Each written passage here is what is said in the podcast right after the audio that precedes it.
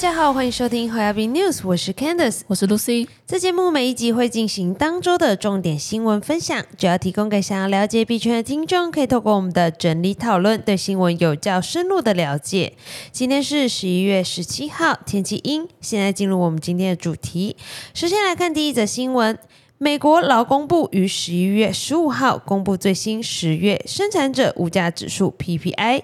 结果为月减零点五 percent，相较于九月的月增零点四 percent，由上涨转为下跌，更低于市场预期的零点一 percent 增幅，换算年增率为一点三 percent，逊于市场预期的一点九 percent 增幅。相较于九月的年增二点二 percent，更是大幅冷却。由此可知，美国通膨已经逐渐获得一定的控制。目前 PPI 月减并低于市场预期，并未给市场太多惊喜。上周的消费者物价指数已经印证了美国通膨压力舒缓，美国股市已经在重启涨势。虽然十一月十五号比特币一度回调至三万五千美元，但随着 PPI 正式通膨疑虑消除，比特币又涨回三万七千美元，甚至将突破三万八千美元。未来就业报告也只会朝向衰退的方向发展。接下来市场气氛将有利于风险资产上涨。生产者物价指数同样包含价格波动较为剧烈的食物与能源价格。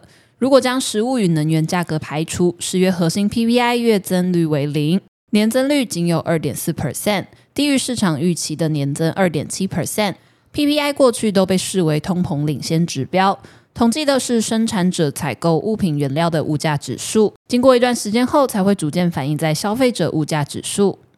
接下来看下一则新闻：市场上对比特币现货 ETF 即将在美国获批的乐观预期推动下，比特币近来涨势相当凶猛。过去一个月以来，从两万六千八百美元附近一路上扬，一路逼近三点八万美元大关，最大涨幅超过四十 percent，并创下自去年五月以来的新高。随着比特币大涨，比 InfoTrap 数据显示，持有价值超过一百万美元比特币的地址数量，已从今年一月一号的两万三千七百九十五个，增加至目前的八万一千七百零七个。过去十一个月，成长了两百三十七 percent。但需要留意的是，这一些地址数量并非只涵盖个人用户钱包，也包含了许多加密货币交易所和金融机构。根据 Glassnode 的数据显示，持有价值超过一百万美元的比特币地址数量，在二零二一年十一月的上一轮牛市高峰时达到了顶峰。在二零二一年十一月九号，也就是创下了六万九千美元历史新高纪录的前一天，百万美元富翁的地址数量达到了十一万两千五百七十三个。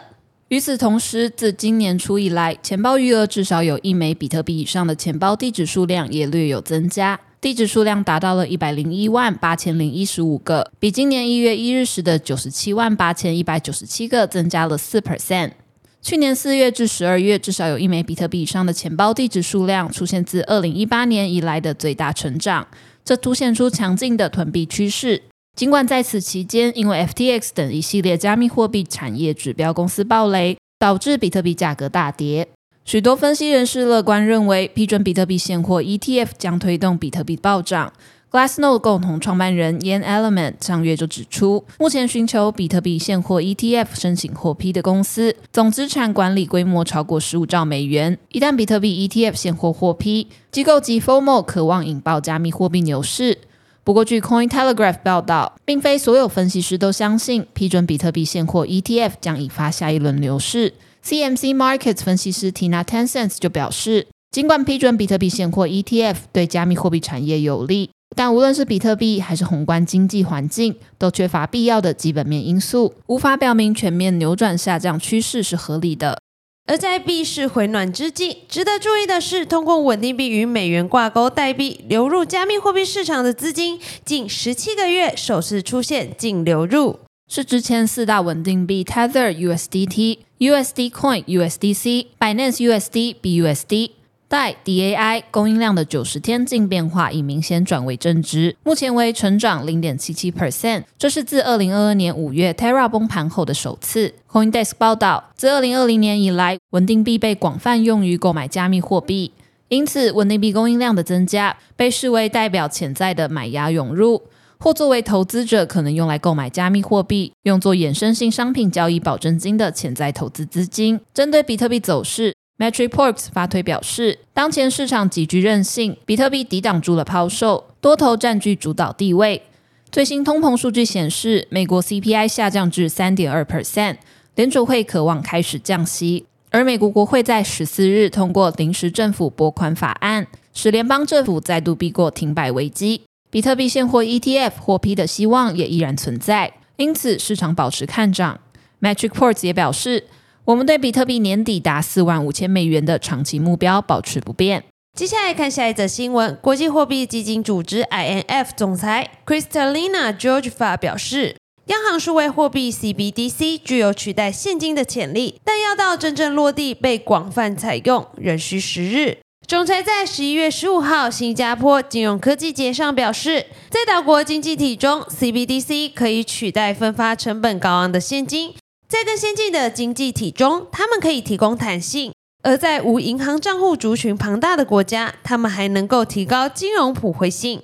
Kristalina 更表示，如今全球约有六十 percent 的国家都正以某种形式探索 CBDC，有些国家甚至已深入研究 CBDC，并开始制定法规来指导数位货币的发展。为此，INF 特地发布了 CBDC 手册，以作为全球各地政策制定者的参考指南。INF 今年六月还表示，正在研究全球央行数位货币 CBDC 平台的概念，以促进各国之间的交易。Kristalina Georgeva 提到，虽然 CBDC 应用存在很大的不确定性，而且采用率仍然非常低，但同时也蕴藏着无穷的创新空间。他说：“现在不是退缩的时候，公部门应该为未来部署 CBDC 和相关支付平台而做好准备。这些平台的设计从一开始就应该聚焦在促进跨境支付。目前跨境支付昂贵、缓慢，且只有少数人可以使用。”根据国际清算银行 BIS 去年进行的一项研究，在接受调查的八十六家央行中，九十三 percent 表示正在探索 CBDC，而五十八 percent 的央行则表示，他们可能会短期、中期发行零售型 CBDC。然而，大西洋理事会的数据则显示，截至今年六月为止，只有十一个国家采用了 CBDC，另有五十三个国家已进入深度筹划阶段，四十六个国家正在研究 CBDC。接下来看下一则新闻：手握众多经典 IP 的全球娱乐媒体巨头迪士尼，在今年三月曾爆出大幅裁减其元宇宙部门，一度令市场猜测是否将暂缓拥抱 Web 三的进度。然而，随着加密市场的回温，迪士尼在十一月十四号正式宣布将与 NBA Top Shop 制造商 Dapper Labs 合作，推出手机端的 NFT 应用程式 Disney Pinnacle。Dapper 高级产品经理 Rachel Rogers 表示，Disney's Pinnacle 未来将首先在 Apple App Store 推出，随后再上线网络浏览器和 Google Play 商店。据了解，Disney Pinnacle 受迪士尼在其主题乐园出售实体徽章的启发，将发行以徽章为主要形式的 NFT，且将在 Dapper 开发的区块链 Flow 上铸造。而这些数位徽章将以迪士尼旗下众多经典 IP 为灵感进行创作。在受访时，Dapper 执行长 Rohan Gary Goslow 就提到了《玩具总动员》中的巴斯光年和胡迪、迪士尼公主以及《星球大战》中的 Darth Vader 等角色。不过，虽然迪士尼也拥有漫威的版权，但在其公告中并未提及漫画 IP。Gary Goslow 也同样表示，漫威暂时还不会登陆该平台。本节新闻分享就到这边结束了。若听众有任何国内外新闻或消息，希望我们帮忙阅读，可以在下方留言告诉我们。感谢你收听今天的回亚宾 News，我是 Candice，我是 Lucy，我们下周空中再见，拜拜。